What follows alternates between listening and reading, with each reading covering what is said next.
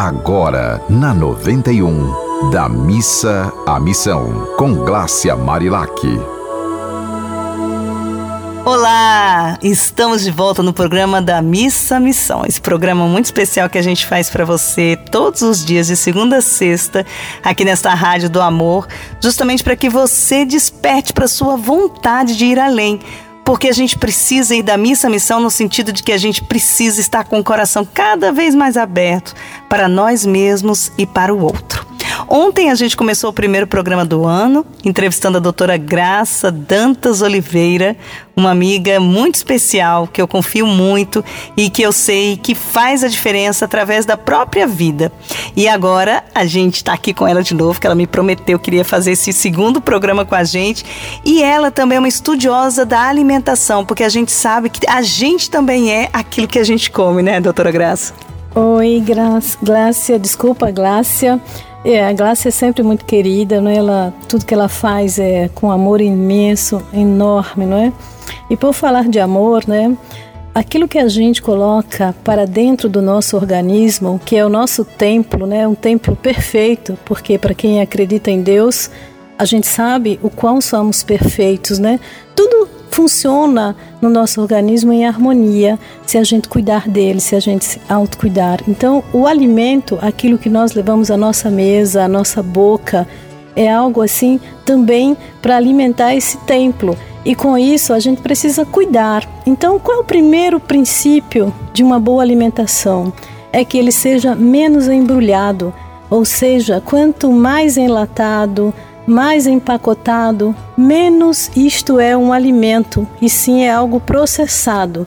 Então, as pessoas que puderem ter uma pequena horta, uma horta em casa, uma horta de chás, uma horta dos, das folhas, né, rúcula, alface. Hoje mesmo eu passei na casa de uma amiga que tem um lindo jardim com ervas e com essas folhas que são tão ricas e que nos servem tanto para a nossa saúde.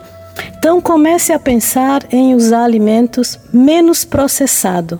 Se você vai consumir um alimento, cuide dele, cuide dos grãos que você compra, cuide de onde vem o produto que você consome, o ovo, cuide de onde vem a carne que você venha consumir, mas o ideal é a gente comer mais coisas verdes, mais coisas vegetais, mais alimentos vegetais do que os alimentos animais. Então pensem nisso, tanto em termos de saúde como em termos do planeta.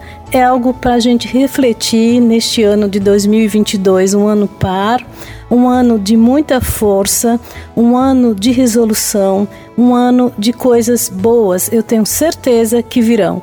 Então, mente positiva e ação positiva todo dia, desde a sua mesa, na hora do café da manhã, na hora do seu almoço, na hora do seu jantar e na hora de deitar.